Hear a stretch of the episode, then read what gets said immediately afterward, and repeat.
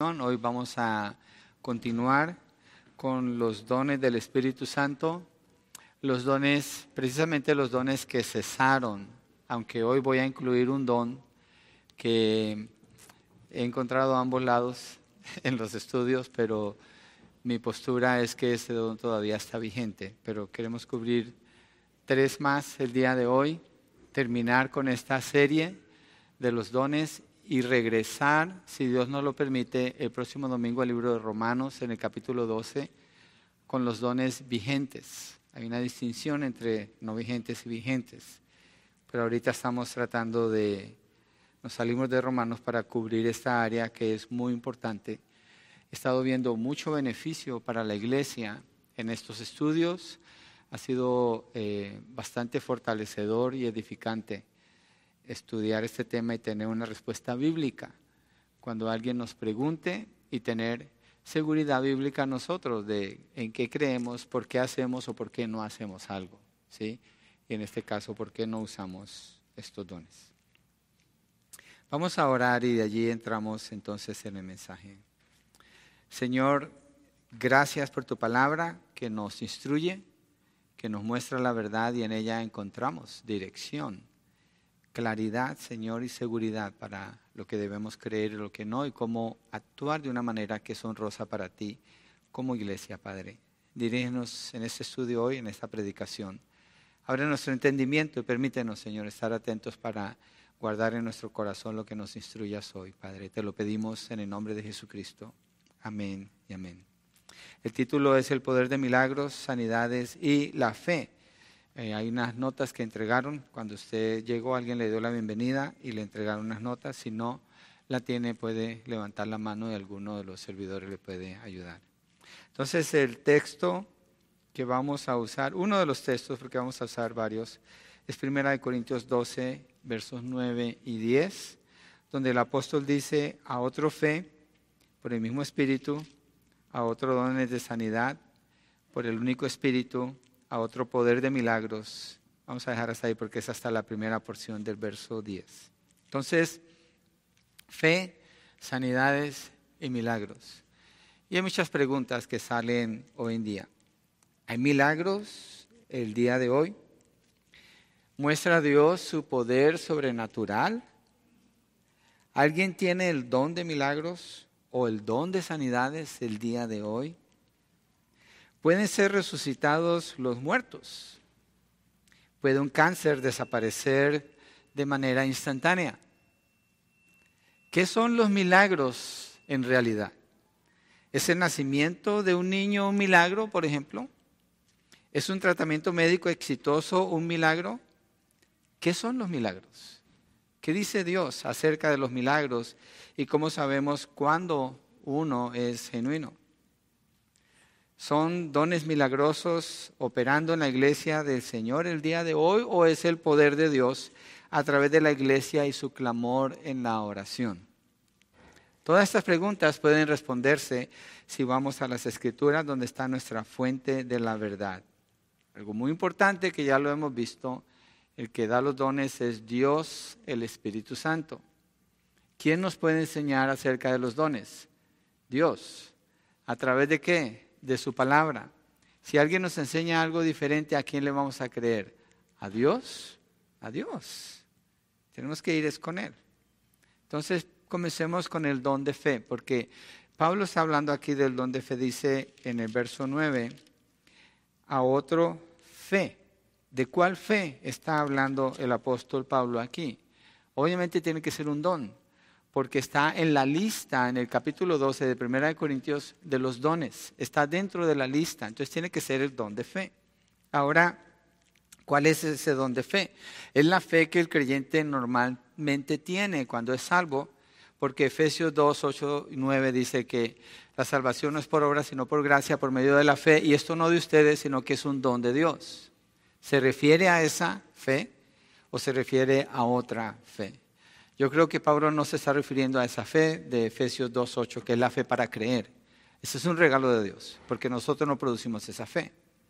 Y vivimos de acuerdo a la fe. Pablo dice que andamos por fe, no por obras, que por fe vivo la vida que ahora la vivo en la carne, la vivo en la fe en el Hijo de Dios, el cual se entregó y murió por mí.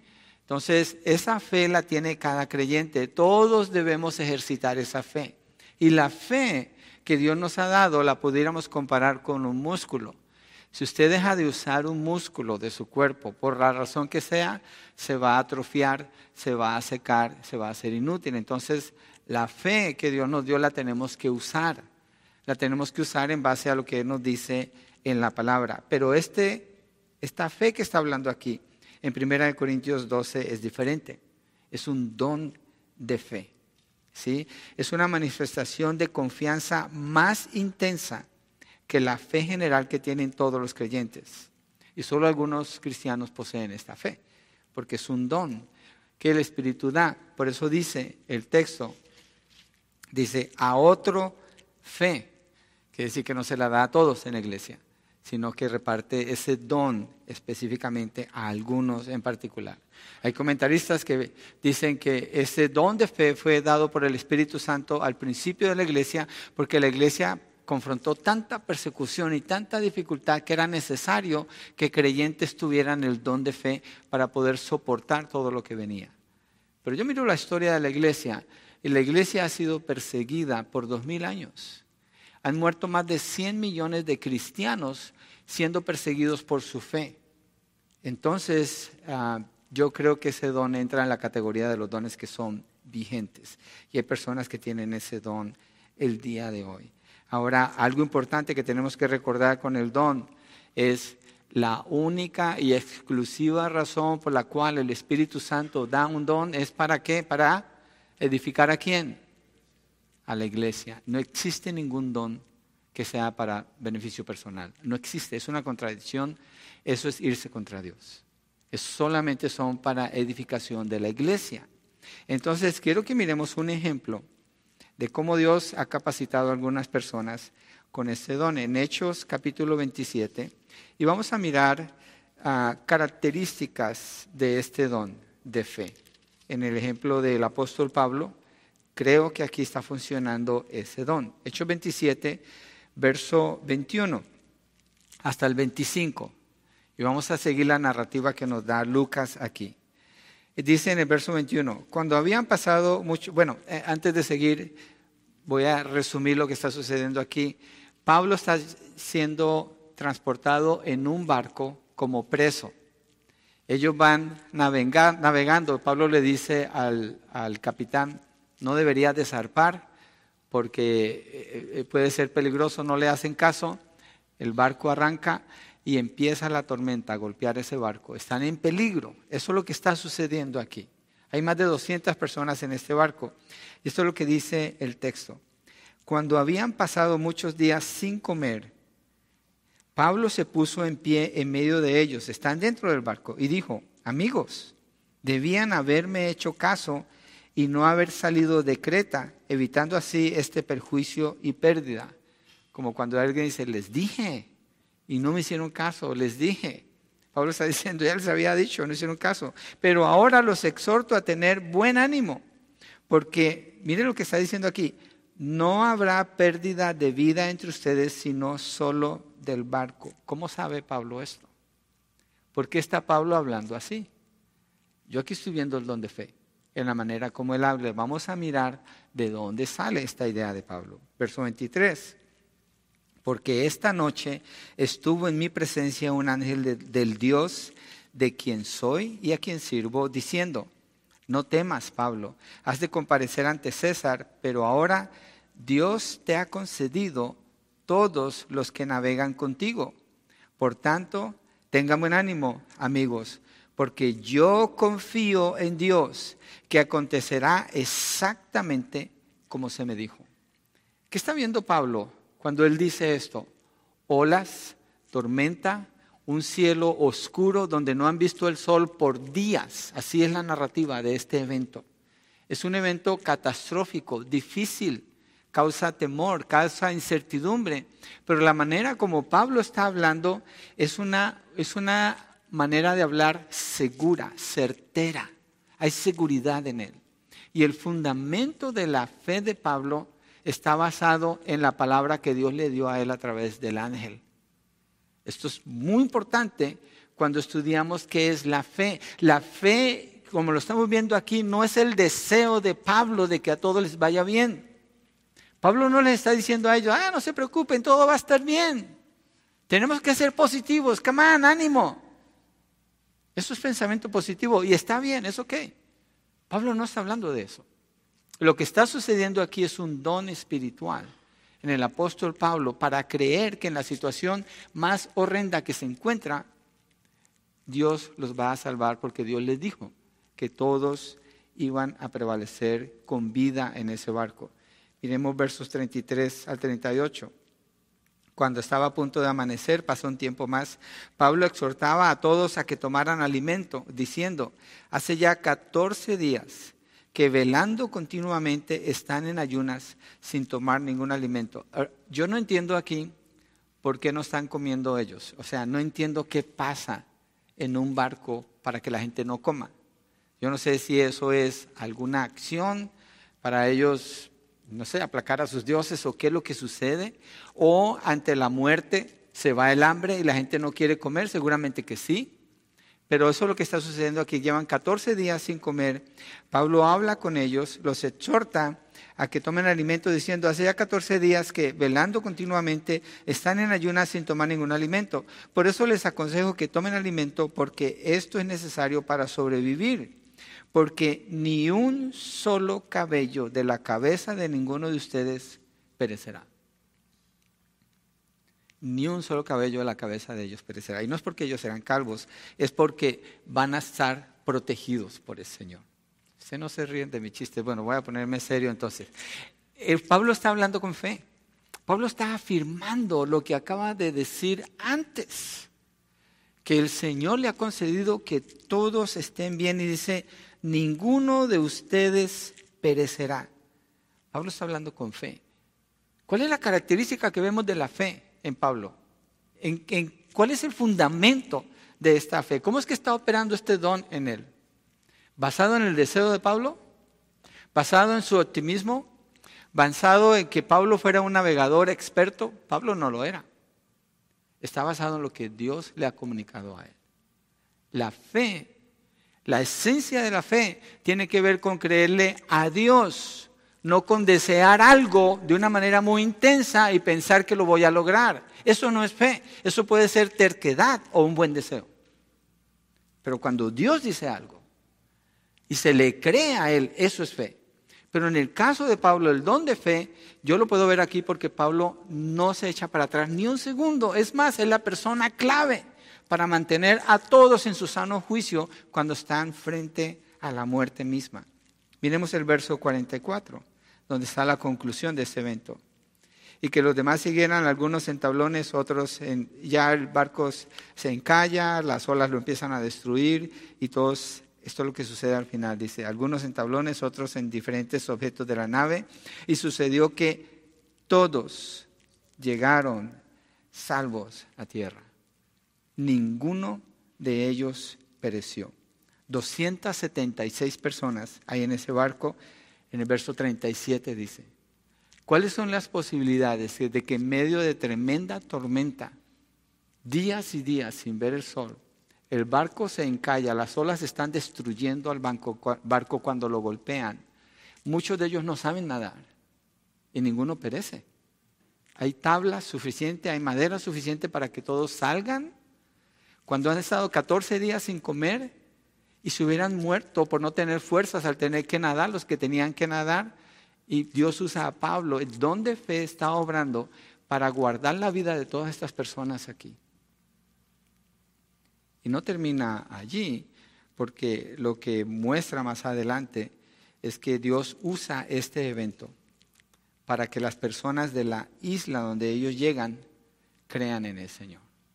Así que el don está cumpliendo un propósito, también está preparando el camino para la predicación o la enseñanza que Pablo da en esa isla y muchos son salvos.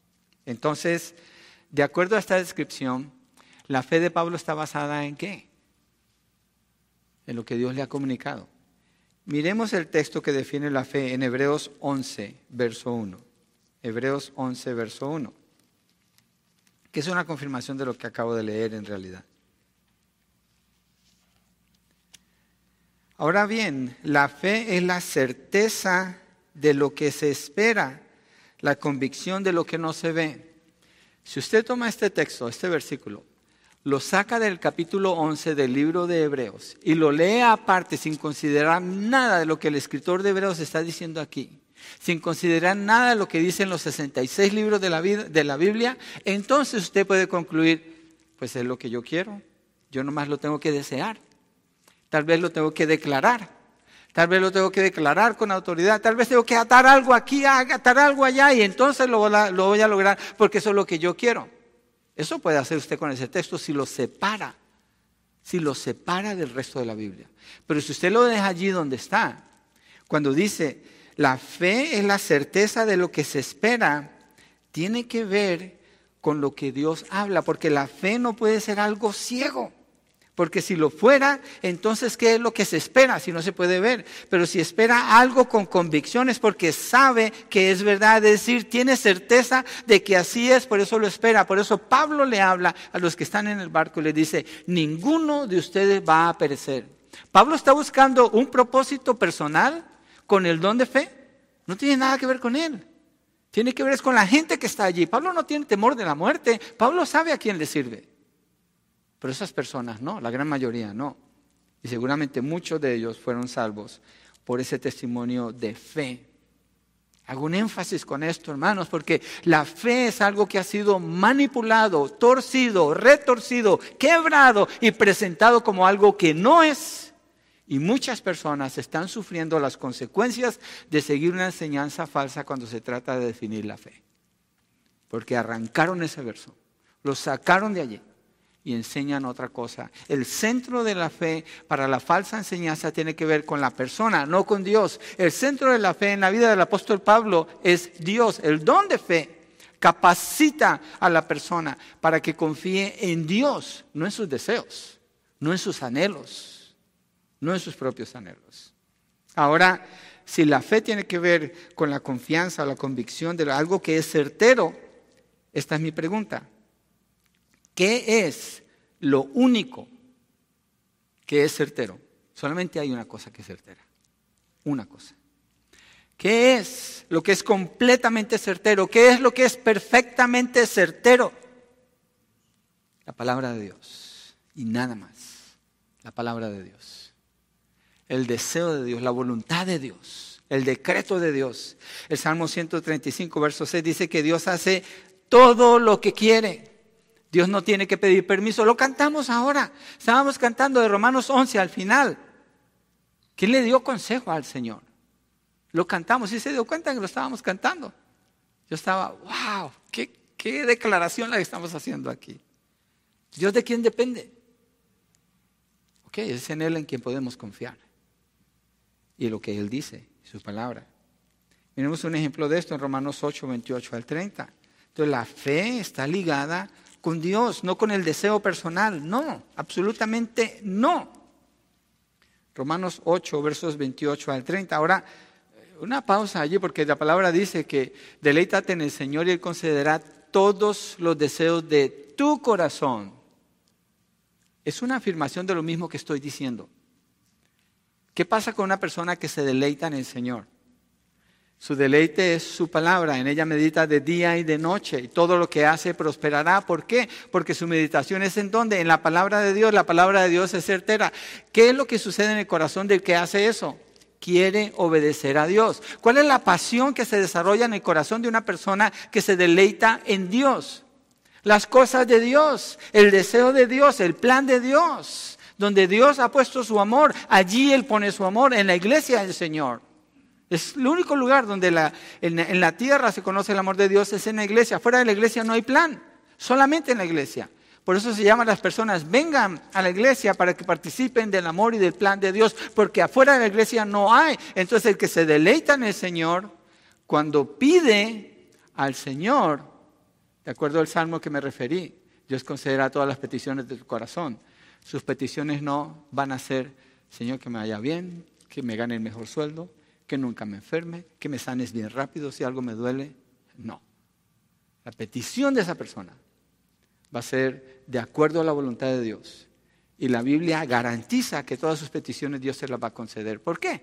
Porque está agradando a Dios. El centro no es Él, es Dios. Lo vimos en el ejemplo de Pablo. Pero mire aquí la seguridad que da la palabra para el creyente pensando en lo que es certero, en lo que Dios dice que Él va a hacer y cómo nosotros podemos tener fe en eso. Dice verso 28, Romanos 8. Y sabemos que, que los que aman a Dios, para los que aman a Dios, todas las cosas cooperan para bien, esto es, para los que son llamados conforme a su propósito. Porque los que de antemano conoció también los predestinó a ser hechos conforme a la imagen de su Hijo para que Él sea el primogénito entre muchos hermanos. Está diciendo que lo que Dios estableció desde antes de la fundación del mundo es lo que Él va a hacer. A los que predestinó, a esos también llamó, a los que llamó, a esos también justificó, a los que justificó, a esos también glorificó. Y después sigue hablando el apóstol Pablo, dice, ¿qué nos puede separar del amor de Dios en Cristo Jesús?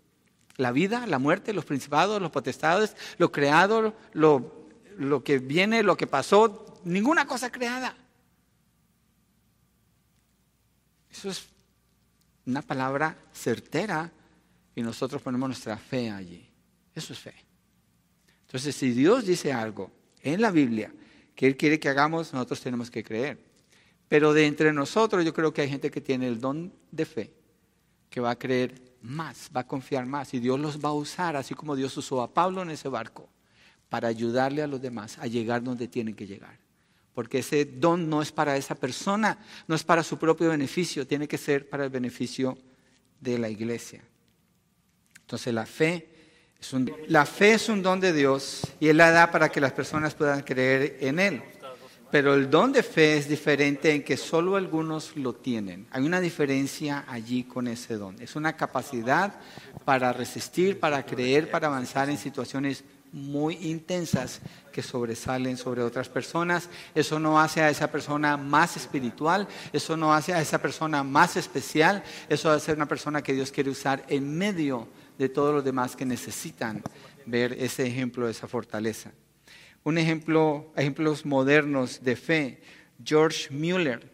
Les recomiendo la biografía de George Mueller. En Inglaterra, él comenzó a predicar y después Dios puso en su corazón que ayudara a niños huérfanos y empezó con un grupito en su casa y eran muchos rentó una casa y la casa se llenó y después vio que había niñas necesitadas, entonces rentaron dos casas y después siguió hasta dos mil niños llegaron a tener y fueron dueños de toda la propiedad de ellos. George Mueller lo que hizo, creo yo, es el don de fe, porque él oró y Dios le proveyó. Había días en que estos niños no tenían para comer y le decían los voluntarios, porque eran dos mil niños más el staff, los que atendían a los niños, los que trabajaban en la cocina, los que cuidaban las propiedades. Estamos hablando de muchísima gente. Y viene un camión lleno de comida y se daña el motor enfrente del edificio de ellos. Y les tocan la puerta. Tenemos leche, tenemos huevos, no podemos llevárnoslos, todo esto se va a dañar. Y él le decía a su esposa cada mañana, decía, ¿qué vamos a hacer hoy? ¿Qué vamos a comer? Confía en Dios. Confiemos en Dios. Vamos a orar. Vamos a orar. Y Dios proveyó. Todo el sustento vino de la oración. Hudson Taylor, un misionero que en el tiempo de él las misiones las hacían alrededor de los continentes, es decir, en las, en las orillas nada más, no se metían adentro. Hudson Taylor dijo, podemos hacer misiones adentro de China. Y él tuvo que aprender el idioma chino, la cultura china, se metió adentro de China sin recursos, sin pedir recursos, y Dios le proveyó para establecer cientos de misiones, escuelas y clínicas en China. Hizo una gran diferencia en China, antes de que China fuera comunista. Enfrentó todo tipo de peligros y dificultades. Ese hombre yo creo que tenía el don de fe. ¿Qué decir de William Tyndall? Cuando tradujo la Biblia al inglés. El idioma inglés se fundamenta de esa traducción de la Biblia. Antes de que esa traducción se hiciera, el idioma inglés era algo desordenado, pero después de que él hace esa traducción completa de la Biblia, se establece el idioma inglés como lo conocemos el día, bueno, los que conocen el idioma inglés el día de hoy, con la estructura que tiene. Y William Tyndall murió orando, pidiéndole al Señor Padre, cambia el corazón del rey porque el rey lo mandó a matar por haber hecho esa traducción, porque la Iglesia Católica prohibía la traducción de la Biblia, prohibía que las personas leyeran la Biblia y él dijo, yo voy a hacer que uno que trabaja en el campo con el arado sepa más que lo que sabe el Papa, enseñándole la palabra del Señor, traduciéndola a su idioma. Y lo mataron por eso. Pero él murió creyendo que Dios podía cambiar el corazón del rey Santiago. Y esa es la versión King James en inglés porque Dios cambió el corazón del rey después de que mató a William Tyndale.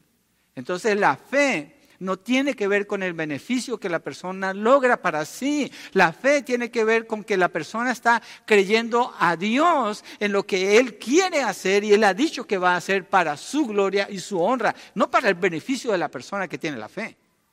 La fe no opera así. La fe está ligada es con Dios. Jim Elliot fue a Ecuador con los Auca, una tribu. Fueron cinco muchachos jóvenes, bueno, estaban en sus veintes, a predicar el Evangelio. Una tribu que nadie podía entrar allí porque mataban a las personas que se acercaban. Era una tribu violenta.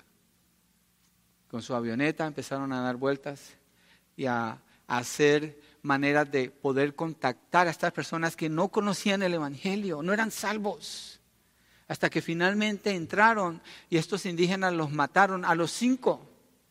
Él murió teniendo fe que Dios quería salvar a los Auca.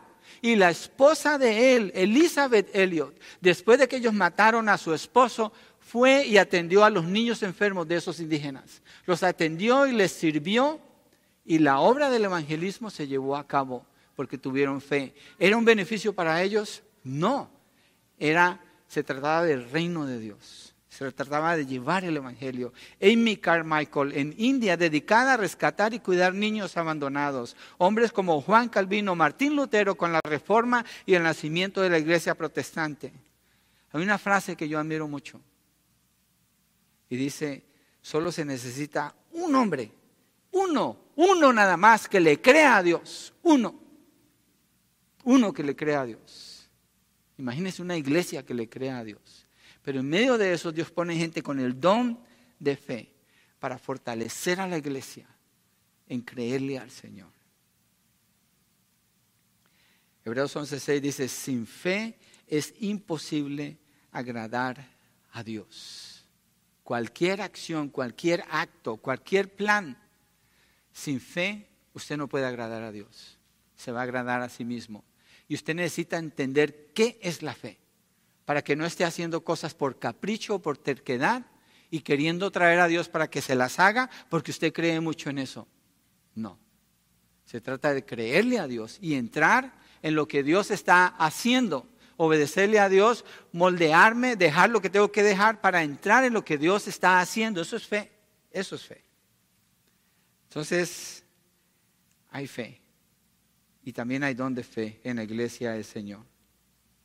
Y la fe tiene como fundamento la confianza en lo que Dios quiere hacer, no en, la que, no en lo que la persona desea.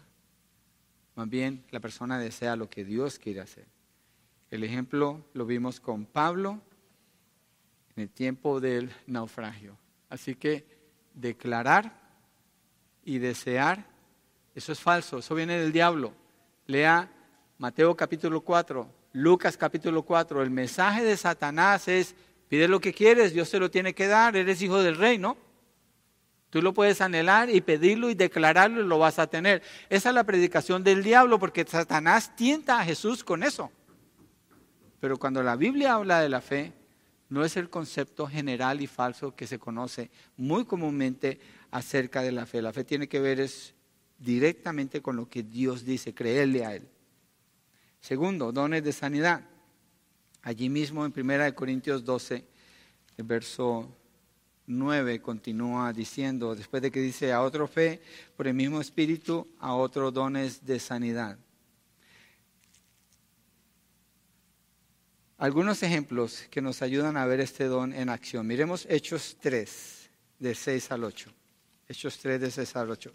Estamos tratando de entender los dones desde la Biblia. ¿Quién da los dones? Dios, el Espíritu Santo. Vienen de Dios. ¿Quién es el que nos puede instruir en conocer bien los dones? Es Dios.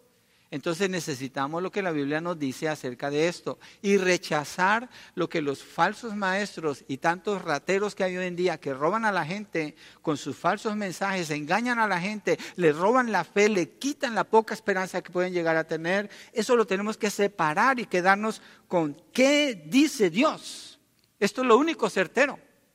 La palabra de Dios no hay otra cosa que sea certera. Solo tiene que venir de allí. Y fuera de allí tenemos que tener discernimiento, ser muy cuidadosos para no ser engañados porque Satanás anda buscando a quien engañar. Y dice el Señor que al final, en los tiempos finales, harán falsos maestros y falsos profetas y de ser posible engañarán, que esa es su tarea, ¿a quién? A los elegidos. No dice que los van a engañar, pero de ser posible los engañarían a ellos. Así que estamos hablando de una fuerza que es fuerte, contra la iglesia del Señor, necesitamos ser equipados en la verdad para no ser afectados por lo que viene de afuera y saber por qué creemos lo que creemos. En este caso, donde sanidades, Hechos 3, 6 al 8, dice así la palabra. Pero Pedro le dijo, no tengo plata. Bueno, Pedro y Juan están entrando al templo, ven a un hombre que es paralítico o, es cojo, y el hombre los está mirando porque él es por diosero. Y Pedro le dice, no tengo plata ni oro, por esa razón dice plata ni oro, o sea, no traigo dinero, no traje cash, pero lo que tengo te doy. En el nombre de Jesucristo, el Nazareno, anda. Estamos hablando de don de sanidades. Y tomándolo de la mano derecha, lo levantó. Al instante sus pies y tobillos cobraron fuerza. Y de un salto se puso en pie y andaba. Entró al templo con ellos, caminando, saltando y alabando a Dios. Y tomándolo, bueno, y alabando a Dios, dejémoslo allí. Entonces, las características del don de sanidad, aquí las podemos ver. Pedro no oró antes de sanarlo, ¿o sí? ¿Qué hizo Pedro? Pedro le dijo, no tengo lo que tú esperas, tú esperas dinero pero te voy a dar algo mejor. Levántate. Pedro no. Entonces eso nos deja ver un poco de lo que es el don de sanidad. Pedro no organizó una reunión en un estadio para hacer un evento de sanidades y entonces sanarlo, teniendo fotografías y promoción y pósters y anuncios para decir, vengan al servicio de sanidades, vengan al evento de sanidades. El gran sanador va a estar aquí presente. Pedro está caminando para ir al templo, a la oración, de una manera muy natural. Cuando ve a este hombre, usa el don de sanidades. El don de sanidades no necesita un show para mostrarse de acuerdo a lo que el texto nos está mostrando. Yo me estoy refiriendo a hechos. Fue algo casual, personal, sin llamar la atención. ¿A qué hora fueron ellos al templo? Verso 1.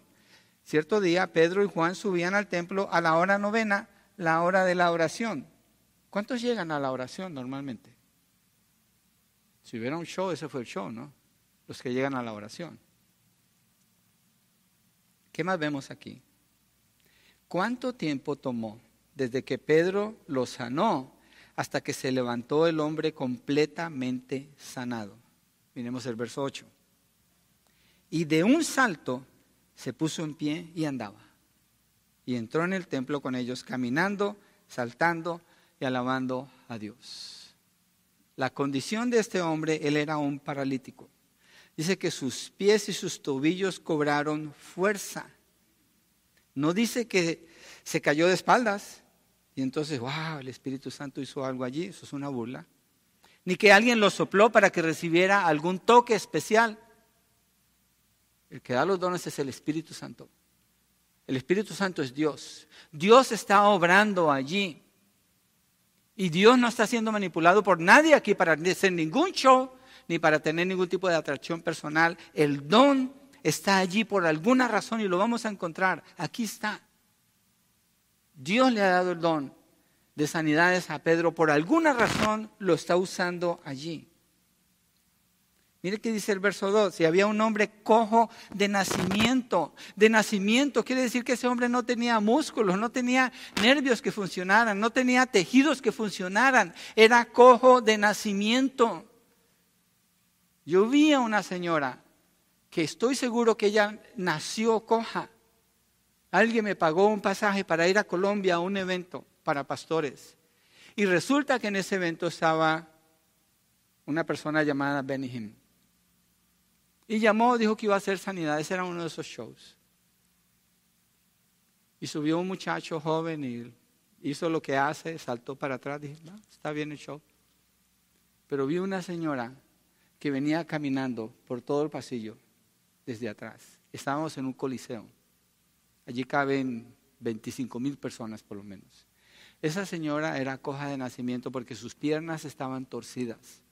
Tenía una falda hasta las rodillas, sus piernas completamente torcidas, con muletas hechas de madera. Una persona pobre, era obvio, sus 40, 45 tal vez. Y ella venía, ella no podía caminar, ella solamente podía tocar el piso con las muletas y tocar con un pie el piso para seguir y así se movía. No era, no era caminando, ella así venía, tranquila, despacio.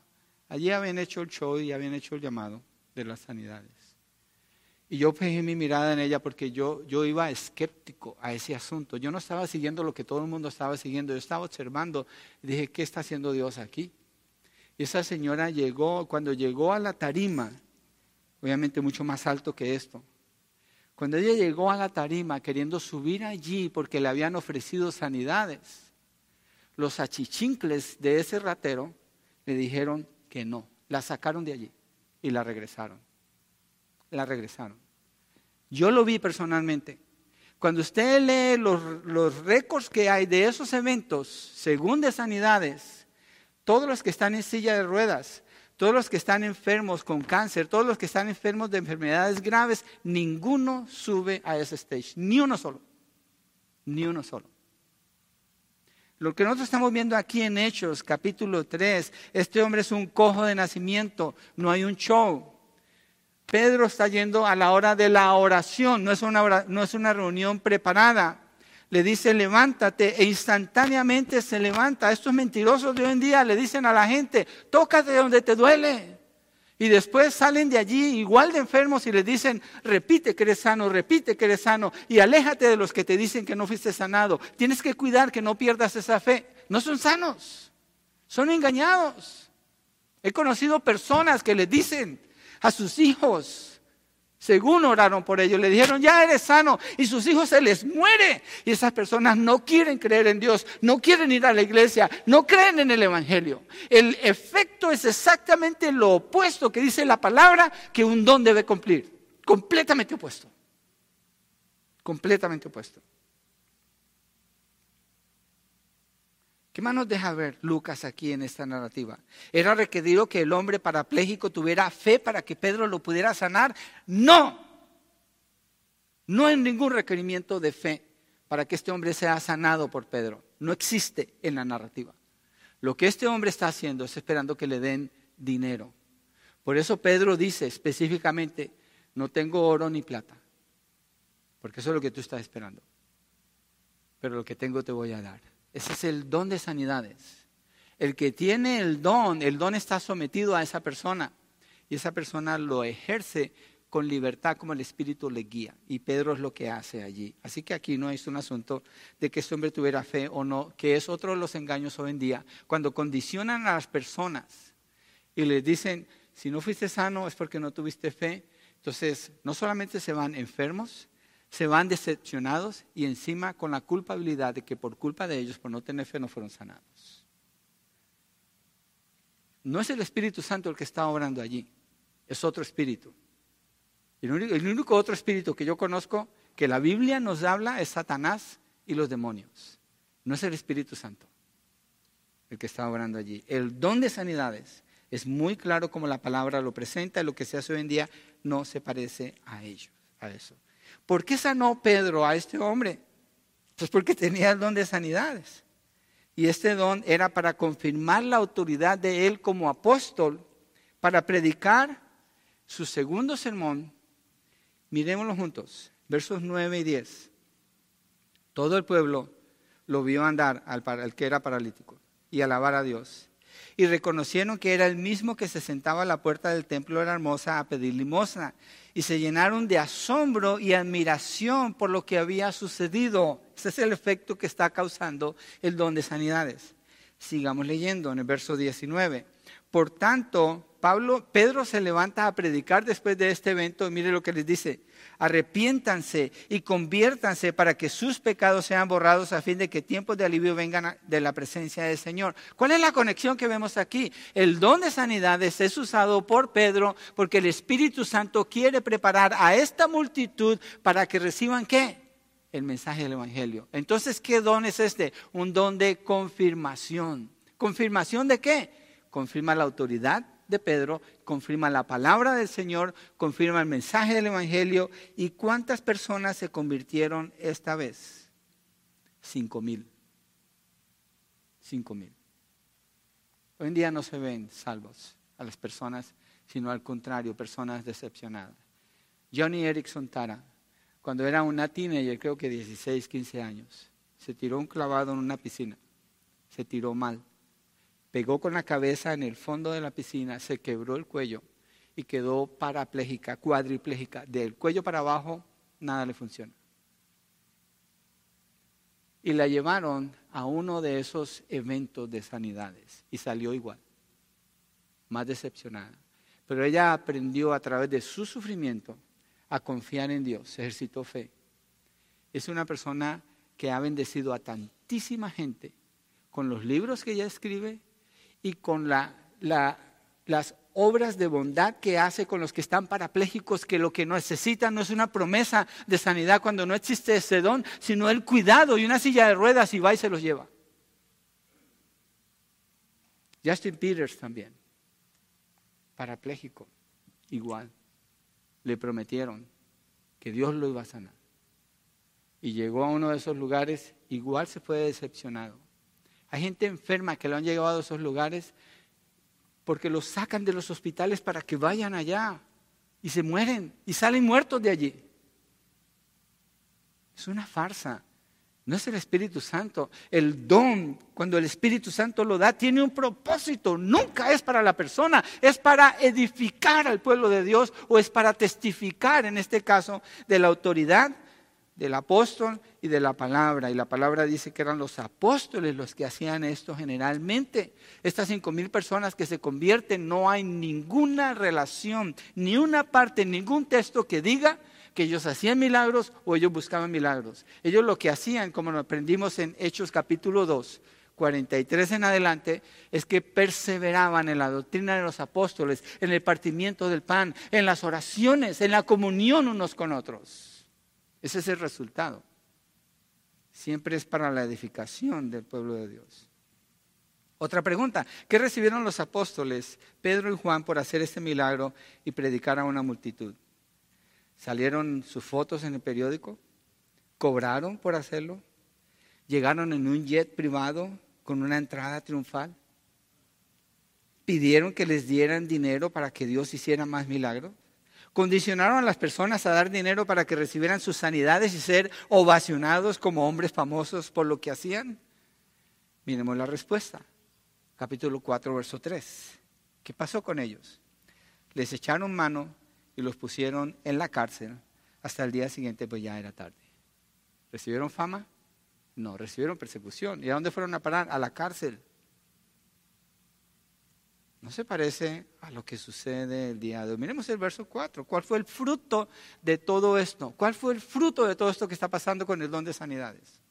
Pero muchos de los que habían oído el mensaje creyeron, llegando el número de los hombres como a cinco mil. Ese es el fruto del don de sanidades. Ese es el propósito de ese don en el tiempo apostólico, con los apóstoles, para confirmar el mensaje, para que muchas personas que eran incrédulas, judíos, estos cinco mil son judíos, crean.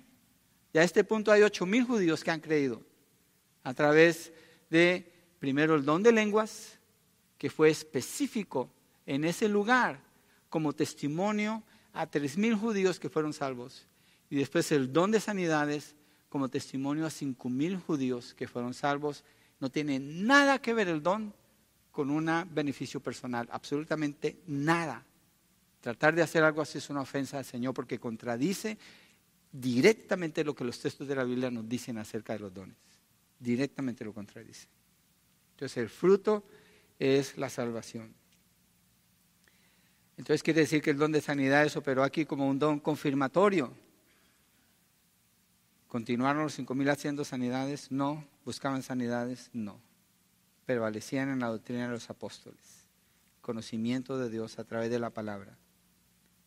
Mire Hechos 5.15 para que miremos otra referencia de cómo es el don de sanidades y cómo opera. Y usted compare con lo que ve el día de hoy, no se parece para nada a lo que usted ve el día de hoy. Hechos 5.15 dice, a tal punto que aún sacaban a los enfermos a las calles y los tendían en lechos y camillas para que al pasar Pedro, siquiera su sombra cayera sobre alguno de ellos. También la gente de las ciudades de los alrededores de Jerusalén acudía trayendo enfermos y atormentados por espíritus inmundos y algunos eran sanados. Se iban a la casa repitiendo que eran sanos, soy sano, soy sano, soy sano, soy sano y que nadie me robe esto. Dice que todos eran sanados. Ese es el don de sanidades. Ese es el don de sanidades. Todos eran sanados. ¿Y qué pasó con Pedro? Si uno sigue leyendo, a la cárcel otra vez.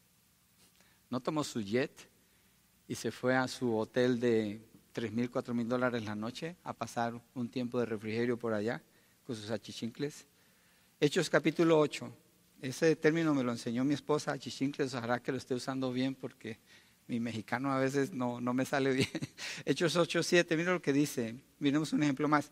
Porque de muchos que tenían espíritus inmundos, estos salían de ellos gritando a gran voz y muchos que habían sido paralíticos y cojos eran sanados. Todos son sanados. El don de sanidades no falla.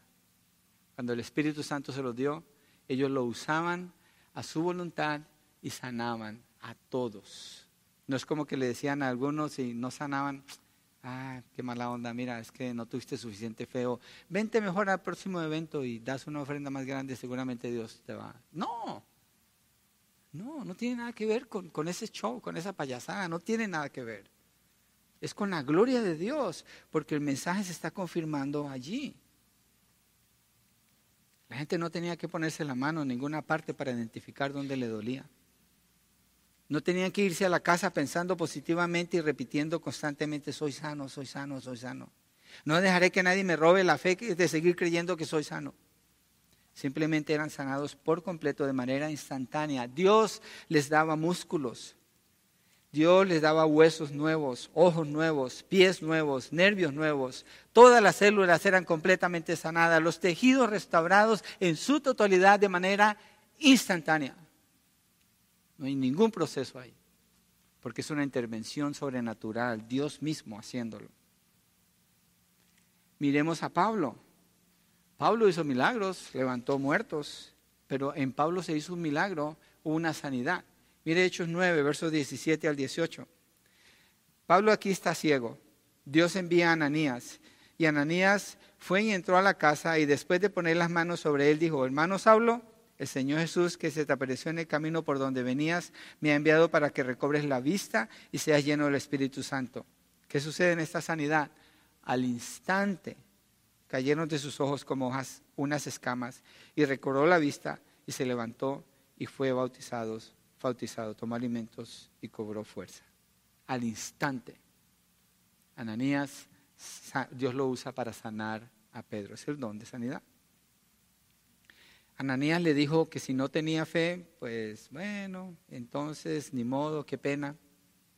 Pues a lo mejor iba a poder ver o iba a poder ver un poquito, o quién sabe, o de pronto miraba algo, o quizás sería un proceso para que volviera a ver, o si daba más dinero a lo mejor podía ver. Ananías le dice, Dios me envió para sanarte. Pedro al paralítico le dice, levántate, porque entendió que Dios lo mandó a eso, para después predicar y se salvaran cinco mil personas. Pedro va caminando en la calle, aún su sombra está usando Dios para sanar a todos los enfermos, a todos los endemoniados, a todos. Luego Pablo, si uno sigue la historia de la vida de Pablo, él mismo hace muchas sanidades. El don de sanidades era un don confirmatorio y fue, tiempo pasado, usado por el Señor para confirmar la autoridad de los apóstoles y la veracidad de su palabra, la cual después del siglo primero se confirma por sí sola. ¿Qué? La palabra se confirma por sí sola, ella misma se confirma, no necesita de prodigio, no necesita de dones especiales, no necesita de personas que sean confirmadas por milagros para decir que están hablando la verdad de Dios, ella misma se confirma. Entonces esos dones especiales terminaron. ¿Qué pasa entonces con los enfermos que Dios sana hoy? Ustedes son testigos de milagros en esta iglesia. Yo he visto milagros. Vi uno con mi hijo Samuel cuando él era un bebé. Clamamos y clamamos al Señor, pero nadie en la iglesia tenía el don de sanidades, ni nunca pretendimos que lo teníamos, pero sí clamamos al Señor. Y de tener su cara llena, eh, brotando pus por la enfermedad que tenía en su piel. Ese día en la mañana oramos clamando al Señor. Cuando llegué al trabajo, mi esposa me llamó y me dice, tienes que ver a Samuel. No tenía nada en la piel ese niño. La gente llegaba a los servicios porque querían verlo a él, porque habían visto cómo estaba. Mi nieto Jax, este año estuvimos orando por él. Su riñón necesitaba cinco operaciones, le hicieron la primera operación. Y entre la primera y la segunda operación su mamá lo llevó al hospital porque notó algo diferente en él.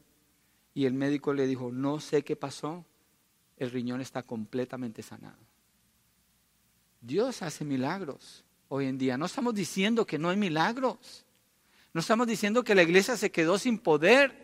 No estamos diciendo que la iglesia no puede experimentar la gracia y la bondad del Señor de manera maravillosa. No estamos diciendo eso. Lo que estamos diciendo es que hay dones que tuvieron su lugar en su tiempo y ahora lo que se está haciendo es una copia satánica y mentirosa para engañar a las personas y quitarles la esperanza, quitarles la fe, quitarles lo único que pudieran tener.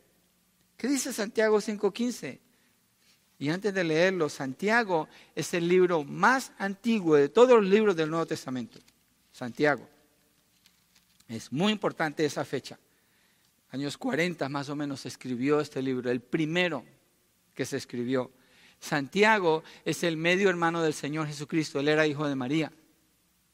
Y él escribió lo siguiente, 5.15. La oración de fe restaurará al enfermo ¿Menciona el don de sanidades? No. esto está sucediendo en el siglo primero, una iglesia en el siglo primero en Jerusalén. Santiago, bueno, Santiago le está escribiendo a los hermanos de la dispersión allá desde Jerusalén. La oración de fe restaurará al enfermo. Esto no es don de sanidades. Y el Señor lo levantará. Si ha cometido pecados, le serán perdonados. ¿Por qué no menciona el don de sanidades? Porque ya no está. Porque no es necesario porque aquí está establecida su autoridad ya. El libro más antiguo que encontramos ahí. Entonces el don de sanidades era un don confirmatorio. Hoy no opera ese don porque la palabra no necesita ser confirmada con milagros. Ya la época apostólica terminó. Dios sigue haciendo milagros por medio de la oración de la iglesia y nadie en particular otorga sanidades, solo Dios, nadie puede tomar ese crédito.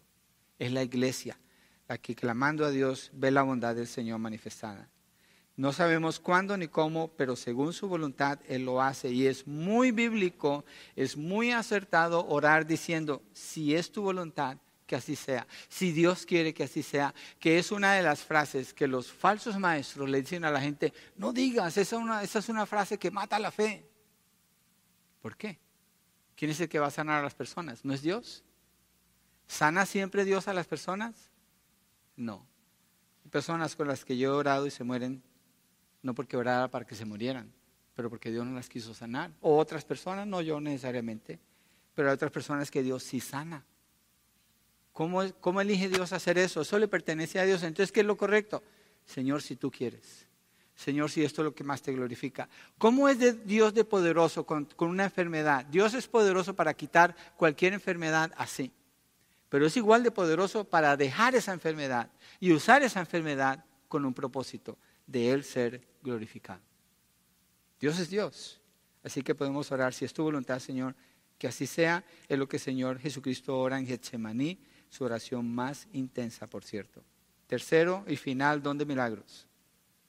Verso 10 de segunda de Corintios, perdón, de primera de Corintios 12, la primera parte, a otro poder de milagros. Aquí está la pregunta, ¿qué son los milagros? ¿Qué son los milagros? ¿Se ha escuchado esta frase? ¡Ay, qué milagro verte! Eso no es un milagro, pero se dice que es un milagro, ¿no? Fue un milagro que hayan ganado ese partido. No es un milagro, pero se usa la palabra milagro. Esta medicina hace milagros. No es un milagro, pero se usa el término milagro. Si usted busca en el diccionario, la palabra milagro se usa de una manera bien extensa, donde el verdadero significado se diluyó. Se diluyó.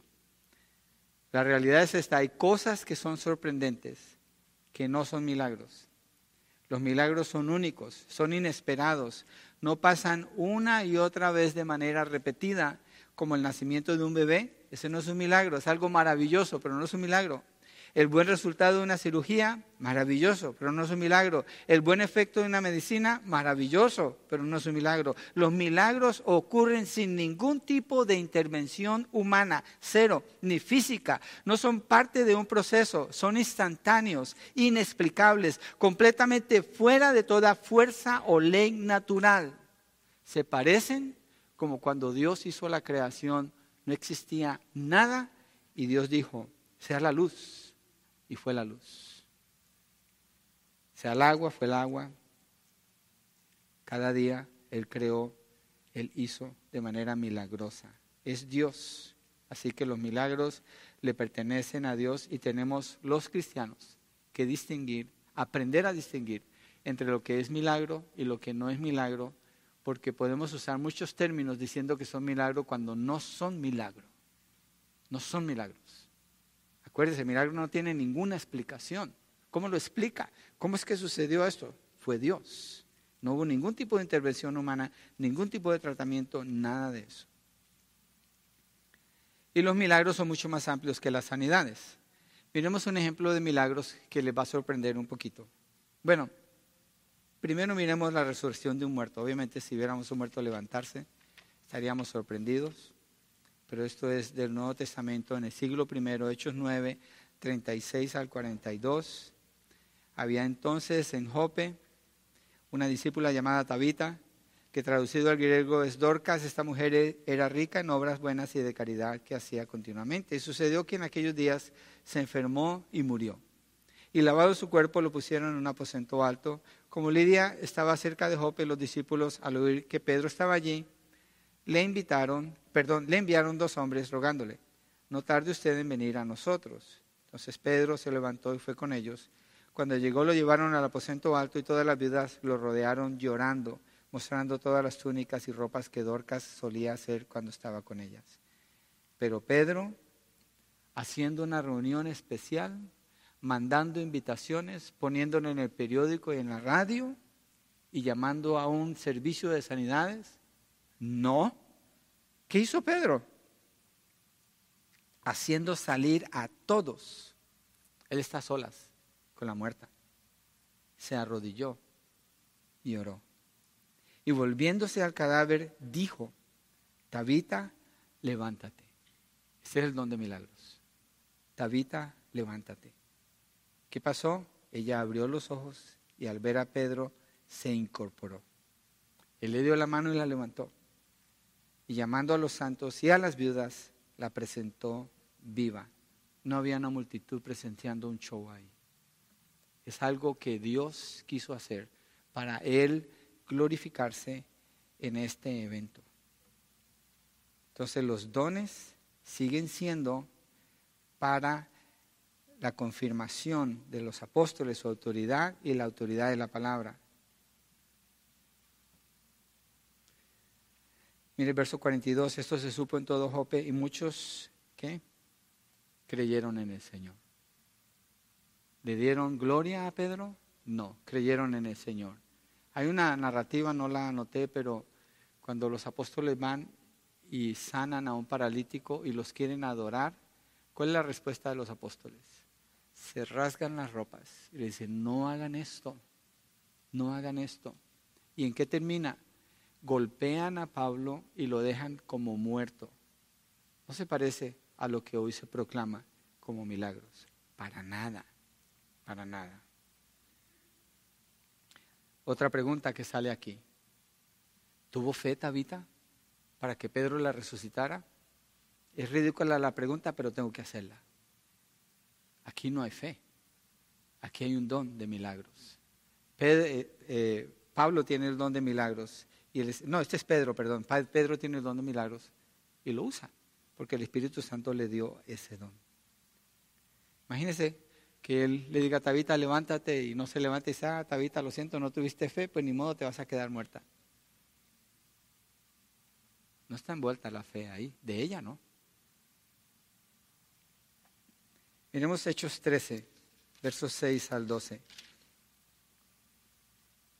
Después de haber recorrido toda la isla hasta Pafos, encontraron a cierto mago, un falso profeta judío llamado Ber Jesús. Esto lo, lo, estoy usando para mostrarles a ustedes lo falso de requerirle a una persona que tenga fe para que Dios la sane. Es falso. O para que Dios haga un milagro. Eso es falso. O sea, no es completamente ausente, pero es falso, es una manipulación. Este hombre, antes de mirarlo, este hombre no cree. No solamente no cree, este hombre se opone. Este hombre es un brujo. Y mire el milagro que sucede en la vida de este hombre aquí. Lo que pasa es que tenemos un concepto un poquito torcido de los milagros, a veces tenemos que mirar este. Después de haber recorrido toda la isla hasta Pafos, encontraron a cierto mago, un falso profeta judío llamado Bar Jesús, que estaba con el procónsul Sergio Paulo, hombre inteligente. Este hizo venir a verdad y a Saulo y deseaba oír la palabra de Dios. Pero Elimas, el mago, pues así se traduce su nombre, se les oponía, tratando de desviar de la fe al procónsul.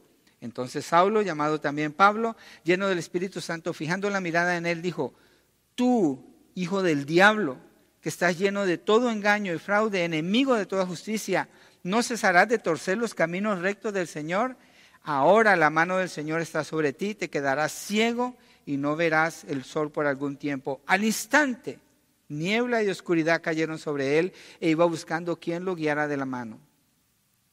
Eso es un milagro. Este es un milagro. Pablo está haciendo un milagro aquí.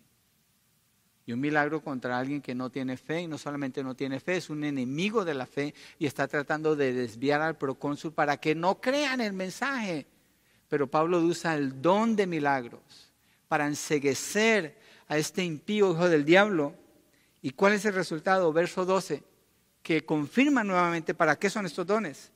Entonces el procónsul, cuando vio lo que había sucedido, quedó maravillado del milagro. No, ¿de qué? De la doctrina del Señor. Y creyó.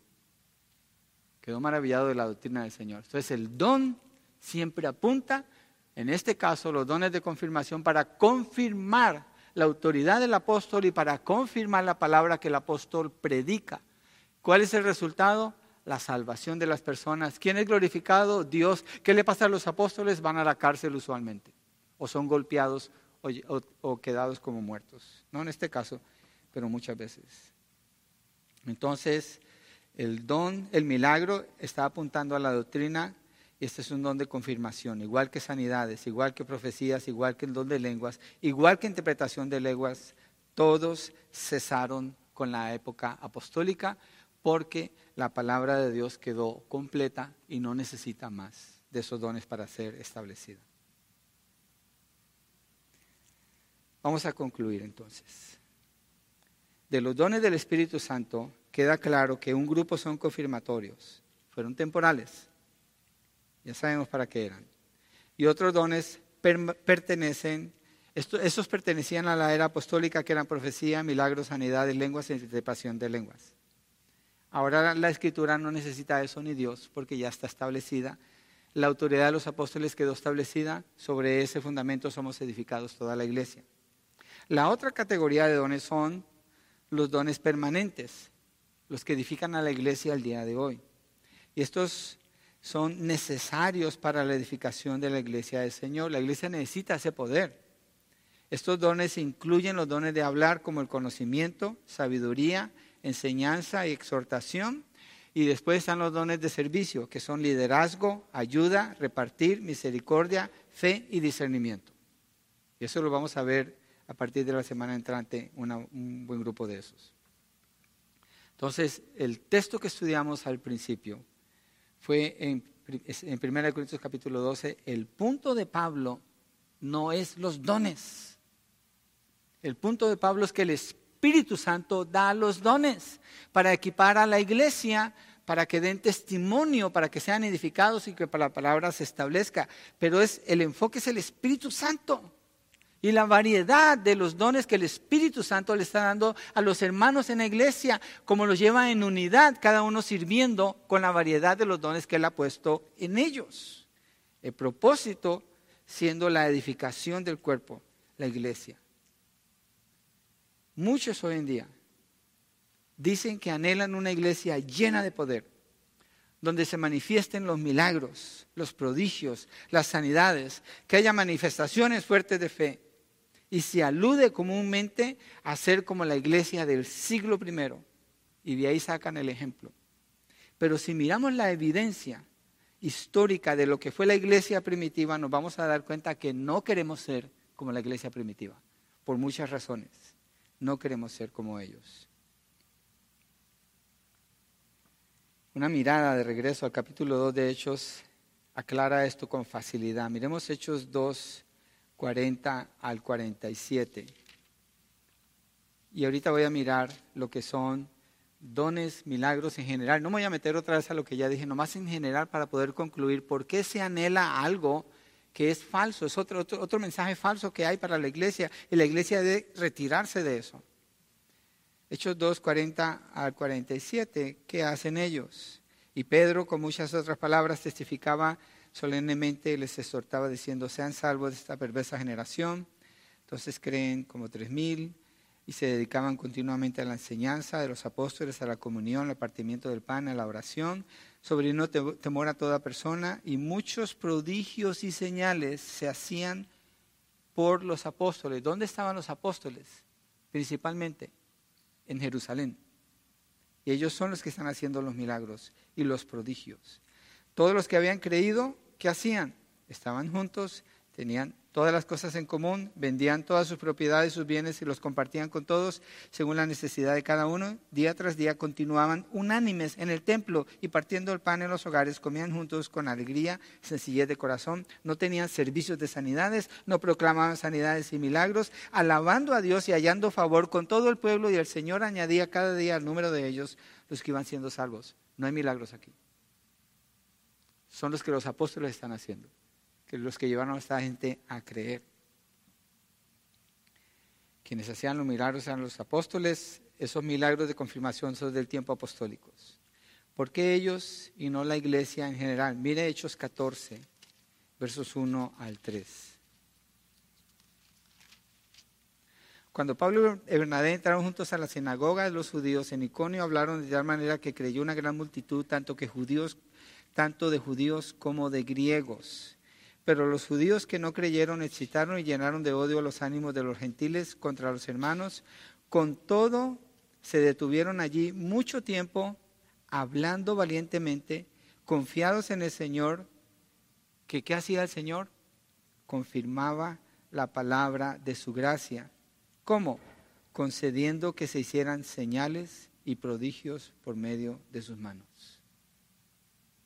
Ok, Dios está confirmando eso, entonces anhelamos ser como esas iglesias. Eso está sucediendo principalmente en Jerusalén y cerca de Jerusalén a manos de los apóstoles. La autoridad de ellos queda confirmada, el, testimonio de la palabra queda confirmado, ya no se necesita más esos dones. Entonces, en general, ¿cuál es la condición de la iglesia en el primer siglo? ¿Cuál es? Para que nosotros queramos copiarla. Corinto, llena de problemas. ¿Cuáles problemas? la cena del Señor. En 1 Corintios capítulo 11, Pablo dice, ustedes se juntan no para lo mejor, sino que aún hasta se emborrachan y los que no tienen los dejan con hambre, no les dan al final nada. Están haciendo mal. Esto es lo que tienen que hacer, los corrige. ¿Qué otro problema tiene la iglesia de Corinto? El mal uso del don de lenguas, ofendiendo a Dios con un regalo que él mismo les había dado. ¿Qué más problemas? Problemas de impureza sexual. Dice que un hombre se acuesta con la mujer de su padre, cosa que ni siquiera los impíos están haciendo. Y ustedes están orgullosos de que lo tienen allí en medio de ustedes. ¿Queremos ser como esa iglesia? Pleitos entre hermanos, dice que se llevaban a la corte unos a otros. Pablo decía, ¿que no pueden juzgar entre ustedes? No tenemos nada que envidiarle a la iglesia de Corinto. Galacia. Gálatas insensatos les dice. ¿Quién los engatusó? ¿Quién los engañó para que ahora tengan otro evangelio? Tenían un falso evangelio. Colosenses. Tenían problemas de herejías que negaban la deidad de Jesús. Primera de Tesalonicenses. Problemas con falsos profetas, mentirosos, que les habían dicho que Jesús ya había venido y estaban bien tristes, afectados por eso. No queremos ser como estas iglesias. Yo no quiero. Apocalipsis capítulo 2 y 3, siete iglesias. Dos de ellas no son reprendidas severamente, pero cinco de ellas el Señor les dice, si no se arrepienten, vengo contra ustedes y les quitaré la lámpara. Llenos de problemas por tener mujeres en liderazgo, por aceptar herejías, por la vanagloria pensando que eran ricos cuando no tenían nada espiritualmente, por la inmoralidad sexual entre ellos etcétera, etcétera, etcétera. ¿Tiene algún fundamento decir tenemos que ser como la iglesia primitiva del siglo primero? I don't think so. Yo no creo. En ninguna de esas iglesias que acabo de mencionar hay registro de manifestaciones de dones milagrosos. No hay. No hay. Esto no quiere decir que el Señor ha fracasado en edificar su iglesia, al contrario. Esto nos deja ver la naturaleza humana, pecaminosa, débil, contraria a Dios y la necesidad tan grande que tenemos del poder de Dios manifestándose en medio de nosotros, creyéndole nosotros a Él, confiando en que Él es el que nos mueve para hacer bien, para mostrar amor, para edificarnos mutuamente, para fluir con los dones que son permanentes y edificarnos y crecer en la fe, madurar y ayudarle a las personas que no conocen la verdad y salvar a los que están en el engaño hoy en día. La iglesia no es edificada con dones milagrosos, es edificada por su obediencia a la palabra del Señor desde el siglo primero, desde que comenzó. Los textos lo comprueban. El servicio de unos a otros fluyendo con los dones del Espíritu Santo es esencial. Lo que necesita la iglesia entonces, para concluir, no son milagros, no son manifestaciones extraordinarias del Espíritu Santo. Lo que necesita es conocer la palabra del Señor y obedecer lo que Él nos pide que hagamos en ella. Esta es la verdad. Y allí concluimos con esto. Vamos a ponernos de pie. Les invito para que cerremos con una oración. Que el Señor nos ayude a escucharlo a Él. Si usted se fijó, cada explicación salió de la Biblia misma. Cada explicación. Señor, gracias por tu palabra, porque abunda en evidencia, en verdad, para ir y conocer qué es esto de los dones. Viene de ti, tú lo das. Obviamente tú eres el que nos va a mostrar qué es y cómo se usan, o si se usan ahora y cuáles son esos. Señor, oramos que esta iglesia sea una iglesia que fluya que fluyan los dones que el Espíritu Santo le ha dado, los dones vigentes para edificarnos mutuamente, Señor. Que la iglesia se mueva en amor, en comunión, en obediencia a ti, Padre, para que crezcamos en madurez, en fe, en confianza en ti, Señor, y para que seamos testimonio para las personas que vienen y necesitan conocer del mensaje del Evangelio, para que muchos sean salvos, Señor, para que tu verdad sea conocida y para que tú seas honrado y glorificado sobre todas las cosas, Señor. Tú eres Dios, es tu iglesia, tú la edificas y son tus términos, Señor, para que esto suceda. Gracias. Oramos, Señor, por quienes no están en la fe. escuchado la palabra, ha oído el poder de Dios, ha oído de, de, los milagros, ha oído de lo que Dios puede hacer y de la fe que viene para los que escuchan la verdad para creer. Si Dios le ha estado hablando, responda al Señor en obediencia. Venga a sus pies. No se vaya igual que como usted vino. Crea al Señor. Ponga su confianza en Él. Confiese sus pecados. Confiese a Cristo como el Señor y el Salvador de su vida. Crean en Él, en el Hijo de Dios, el que le puede dar la salvación y la vida eterna. Y oramos, Señor, por esa obra, ese milagro, que es el milagro de milagros, la salvación ocurriendo en muchos corazones, Padre. En el nombre de Jesucristo te lo pedimos y te damos las gracias, Señor. Amén.